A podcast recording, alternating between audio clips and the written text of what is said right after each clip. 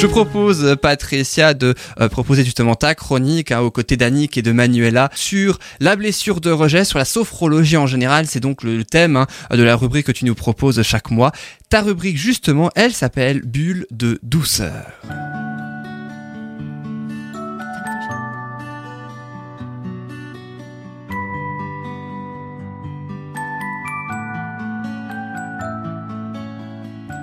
Alors Patricia, dis-nous tout ou presque sur la blessure de rejet. Alors en plus de ce que tu avais dit le mois dernier, est-ce que tu peux brièvement résumer ce que tu as dit euh, le mois dernier euh, Donc toujours sur ce thème? Je vais effectivement essayer d'être brève. C'est pas évident quand on me connaît. Hein Donc. Euh...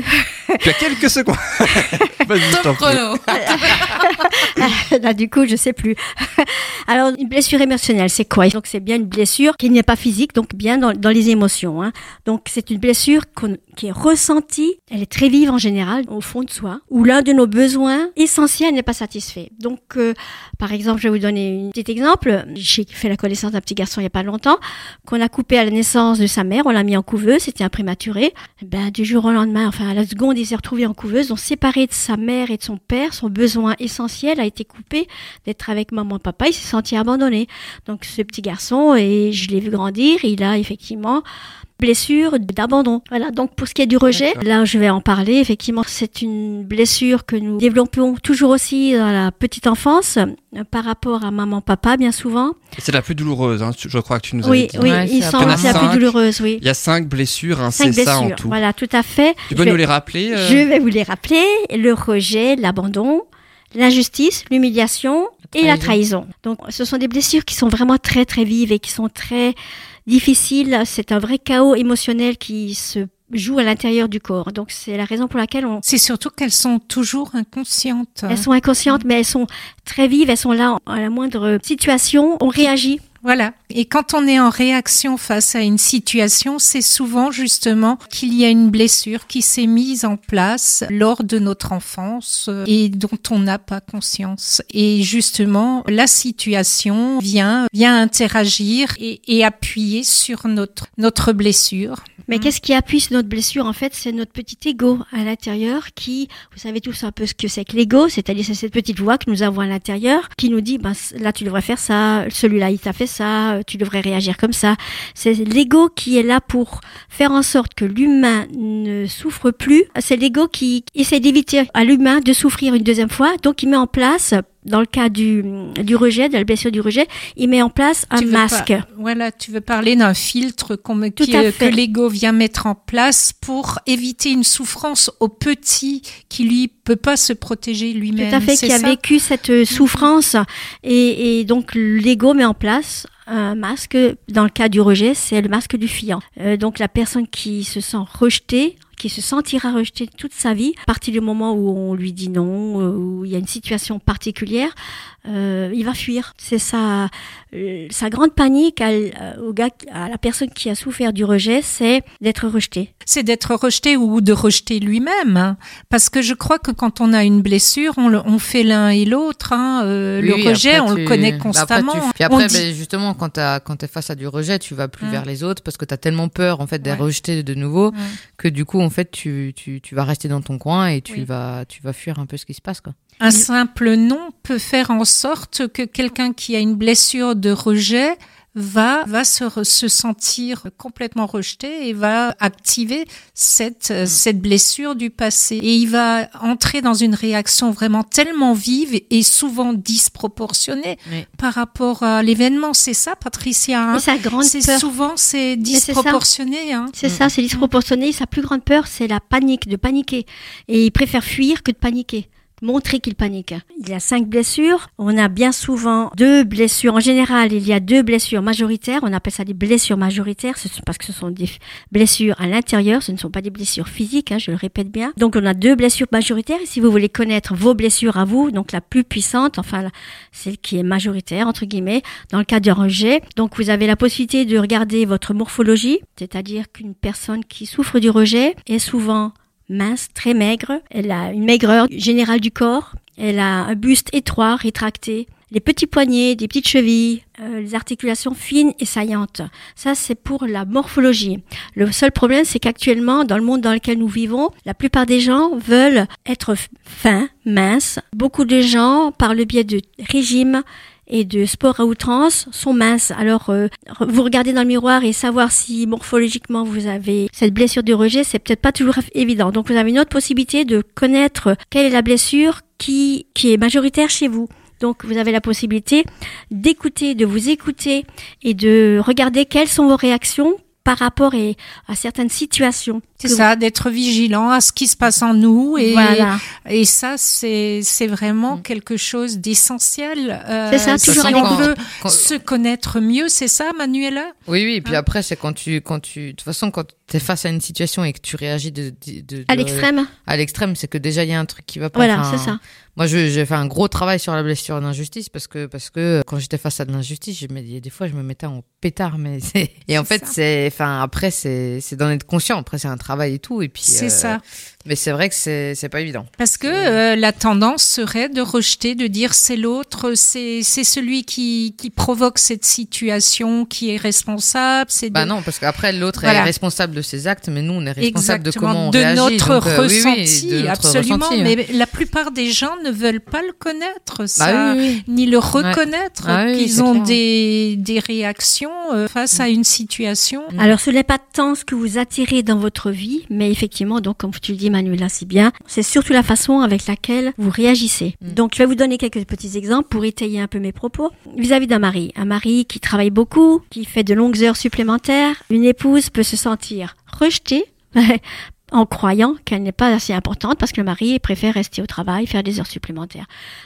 Si elle n'avait pas ce problème de rejet, elle serait pas affectée par ce type de comportement. Ou alors, j'ai un deuxième petit exemple qui parlera peut-être à d'autres personnes. Vous avez un couple qui souhaite euh, partir euh, prendre un week-end. Ils ont deux enfants. Ils se décident euh, de partir un week-end et ils se disent bon ben on va laisser les deux petits à la grand-mère. Le premier enfant va dire oh chic, je vais être avec la grand-mère, je vais pouvoir jouer, pouvoir jouer à la Nintendo, je vais faire ce que je veux. Le deuxième, il va dire mais maman et papa, je suis rejeté, ils me veulent pas de moi, voilà la situation est la même pour les deux enfants, mais chacun réagit différemment. Le deuxième a cette blessure émotionnelle de rejet. Ça prouve bien que des frères et sœurs peuvent être éduqués exactement de la même façon et, être, issus, des, des mêmes parents. Et, et ce sera pas la réalité de l'un, mais ce sera la réalité de l'autre. Oui, et puis après parce euh, qu'on est tous différents. Voilà, en fonction de la façon dont il aura vécu un événement et comment il se sera inscrit en lui. Mm. Donc je voulais aussi dire que finalement pour euh, la blessure du rejet, vous pouvez aussi donc euh, regarder si malheureusement vous avez cette blessure en vous une personne rejetée se réfugie dans un monde irréel. Donc euh, bien souvent, ces personnes-là s'isolent, se coupent du monde. Ils sont dans le rêve. Ils sont dans le rêve. oh, je suis bien là-haut. voilà, soit dans une chambre. Euh, pour un jeune, il va jouer avec son ordinateur, sa Nintendo. Je reviens à la Nintendo, je crois que c'est plus d'époque. Hein. Je crois qu'on. Ouais, c'est plus. C'est des DS ou un truc comme ça. oui, bon. Je connais pas grand-chose non plus, mais. Voilà, euh, ils ont donc très peur de paniquer et il fuit donc aussi pour pas montrer qu'il panique. Il fuit la réalité en fait. Il hein. fuit le monde, oui, bien sûr. Il se rejette et il rejette les autres. Là-dessus, je vais en revenir après là-dessus. Ils se croient sans valeur. Ils ont besoin d'appartenance. Ça, c'est important pour eux aussi. Alors, même s'ils ont besoin d'appartenance, ils ont un gros problème parce que quand ils sont en société, même s'il a grand besoin d'appartenance, il fait tout pour passer inaperçu, car il, est trop dans ses peurs. Il en fait, c'est contradictoire. C'est qu'à la fois, il a besoin d'appartenance, donc d'affection et de monde, et à la fois, en fait, il se réfugie, enfin, il, il fuit. Il fuit euh, le, le monde, ouais. C'est complètement. Mais il croit qu'il en vaut pas la peine, c'est ça le problème. Ouais, ouais, en hein. fait, il a tellement peu d'estime de lui que. Mm. Voilà, c'est ça. Et il fait difficilement ses demandes. Il n'ose pas demander parce qu'il a peur qu'on lui dise non. Là encore. Alors qu'il aimerait. Bah, il a peur du rejet. Toujours. Mm. Parce que quand on dit non, c'est un rejet les relations, enfin moi ça me fait penser un peu à ça, c'est les relations sentimentales, c'est un peu ça. Il y a des fois t'oses pas aller vers euh, une personne qui te plaît parce qu'en fait t'as peur qu'elle te rejette et puis du coup, c'est euh, ça. alors que ça se trouve tu passes à côté de quelque chose et enfin juste. Euh, Tout à fait. Et puis même c'est pas parce qu'on te dit non que ça veut dire que t'es pas quelqu'un de bien, c'est juste alors... que voilà il y a, pas l'attirance ah. réciproque et tout. Et, alors que quand t'as pas la blessure et que t'as confiance en toi, le fait qu'on te dise non te fait. Oui, tu réagis différemment et tu ouais tu le prends pas aussi mal que ouais ouais exact. Mais on, devrait peut-être des fois aussi penser au fait que, euh, par exemple, tu es, imagine, tu es une robe. Tu es dans une vitrine, tu es une robe. Il y a des passants qui passent devant, qui te regardent. Ah oui, certains la trouvent belle et tout. Et certains l'achètent et d'autres ne l'achètent pas. Donc c'est pas pour autant qu'on rejette la robe, si tu t'identifies à une robe. Donc là, c'est pareil. C'est pas parce qu'on n'est pas avec toi ou on te parle pas qu'on te rejette forcément. C'est Mm. parce Oui, que tu es, c'est ou ce que tu, à- ce à quoi tu ressembles, c'est Ah oui, voilà. clair, les gens ont une autre attitude face à cette robe. Ils ont pas envie de l'acheter. Voilà, et ça s'arrête là.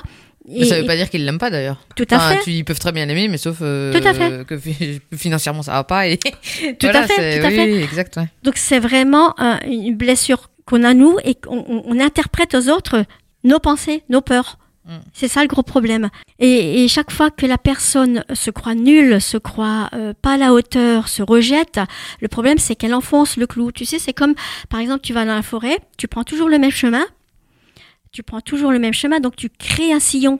Et à force, le sillon devient de plus en plus profond. Et là, c'est exactement pareil. Plus tu te sens nul, plus tu, tu crois que la vicieux. Hein.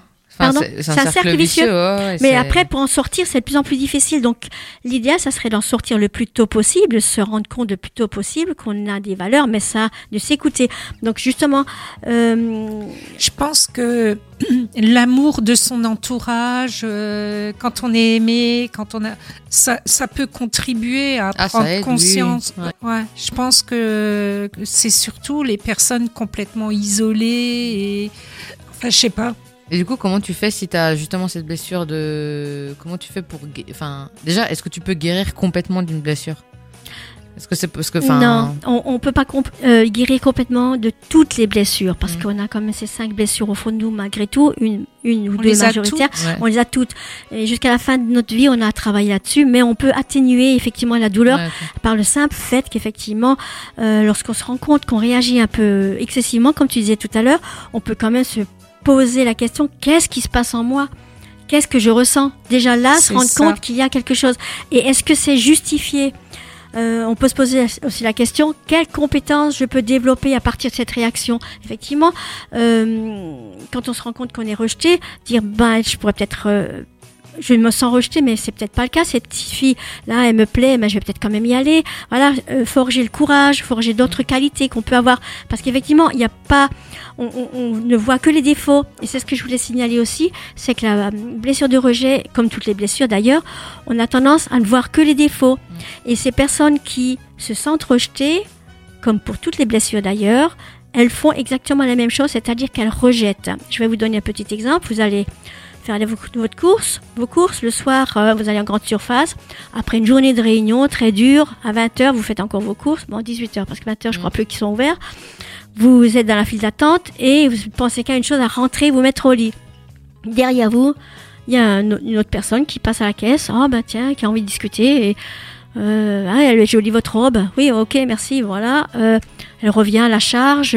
Deuxième, troisième question. À un moment donné, vous, qu'est-ce que vous en faites? Vous, vous envoyez balader la personne, vous la rejetez aussi parce que vous pensez à votre bien-être. Donc Mm. pour votre bien-être, euh, vous rejetez aussi. Et bien souvent, ces gens-là après se disent, mais bon sang, moi je suis quelqu'un de pas bien, je rejette moi aussi. Oui, Donc en on ouais. culpabilise aussi. Après, t'as un, un effet miroir en fait. Tout à fait, Ah, ouais, c'est ça. C'est l'effet miroir. Alors que le simple fait de rejeter les autres, c'est ce que les autres font aussi vis-à-vis de toi, qui, qui te sent rejeté. C'est pas forcément toi qu'elles rejettent, c'est peut-être parce qu'elles sont fatiguées. Elles aussi, elles ont fait 8 heures de boulot et elles ont envie de rentrer chez elles. Donc, se rendre compte que euh, rejeter les autres, ça fait partie du côté négatif qu'on on voit un côté négatif, mais il y a un côté positif à se dire, ben, je suis peut-être pas une personne euh, euh, méchante ou à rejeter les autres, je suis tout simplement une personne qui s'écoute. Donc on, culpabilise très souvent, on se dit euh, je suis pas bien parce que je rejette les autres, mais euh, à force il faudrait se dire ben je me respecte, je me respecte. Oui, après, tu peux avoir les des autres moments où t'as pas envie de discuter, où t'as Tout pas à envie fait. de. Et voilà. j'ai le droit de rejeter entre Oui, guillemets les autres. Après, il y a re- enfin, la manière de rejeter Tout aussi. à fait. Enfin, C'est ça qui est ça. important aussi. En fait, C'est- tu, ouais. tu vas pas envoyer bouler en gueulant comme un hystérique. euh, Enfin, Non. dire, y a écoutez, rejet et là, rejet, euh, voilà, il y a rejet et rejet, et puis de dire, voilà, On là, je peut suis fatigué, j'ai pas expliquer. envie de discuter. et- On peut expliquer à la Ouais. personne, voilà, qu'on est fatigué, qu'on a, voilà, et puis qu'on discutera une autre fois. Oui, et oui, oui, c'est, oui. Et c'est euh, je entendable. Voulais, mm, je voulais dire que cette prise de conscience, de se rendre compte que si l'autre te rejette, c'est peut-être tout simplement aussi parce qu'elle est fatiguée ou elle a d'autres raisons, et que tu n'es pas forcément une personne vilaine ou méchante. Donc accepter, t'accepter avec tes qualités et tes défauts, parce que comme tu disais tout à l'heure, un jeune homme qui n'ose pas aller voir une, demander une, discuter avec une jeune femme, il n'ose pas y aller, mais il va se dire bah, je vais y aller, je prends un peu de courage, je vais y aller. Mais là, cette, ce rejet va lui permettre de développer une autre qualité. Justement, tu vois, le courage, bah, je vais y aller quand même. Donc, le rejet n'a pas que du négatif. Non, et puis après, si tu arrives à braver ça et que finalement ça s'avère euh, positif, parce que du coup, bah, la personne euh, te dit oui et tout, enfin, tu as aussi une plus forte estime de toi et à un moment donné, il faut pas rester dans le schéma négatif, mais essayer de, ça. De braver ses peurs. On arrive à percevoir aussi que cette blessure a des avantages et des inconvénients, et surtout, il faut être très indulgent, très compatissant envers soi-même il euh, y a des bénéfices et des avantages. On revient toujours à la même chose. Hein, toujours s'aimer, apprendre à s'aimer. C'est l'accueil de, de, soi. Euh, voilà. Qu'on n'est pas parfait et qu'on fait de notre mieux et mm. être euh, complaisant et bienveillant avec soi. Absolument. Alors Patricia, on va arriver euh, au bout de cette chronique. Tu as tout dit ou presque de ce que... Euh, oui, 90%. Oui, oui. Elles m'ont bien aidé. Oui, Elles ont beaucoup parlé pour moi aussi parce qu'elles connaissent un petit peu le sujet aussi. Donc voilà, donc non, non. Pour deux raisons différentes. Hein. Oui, ah différemment. Et puis voilà, mais chacune son regard et c'est très bien aussi. Eh ben merci beaucoup Patricia pour cette très belle rubrique autour de la blessure de rejet. Euh, donc est-ce que tu as déjà pour le mois prochain une idée pour euh, de quel sujet tu vas parler? Une autre blessure peut-être Patricia? L'injustice. Ah, parce qu'elle va de pair avec le rejet. Effectivement, et puis on rappelle que la sophrologie en général, évidemment, ça ne se substitue pas à un traitement médical. Merci beaucoup Patricia.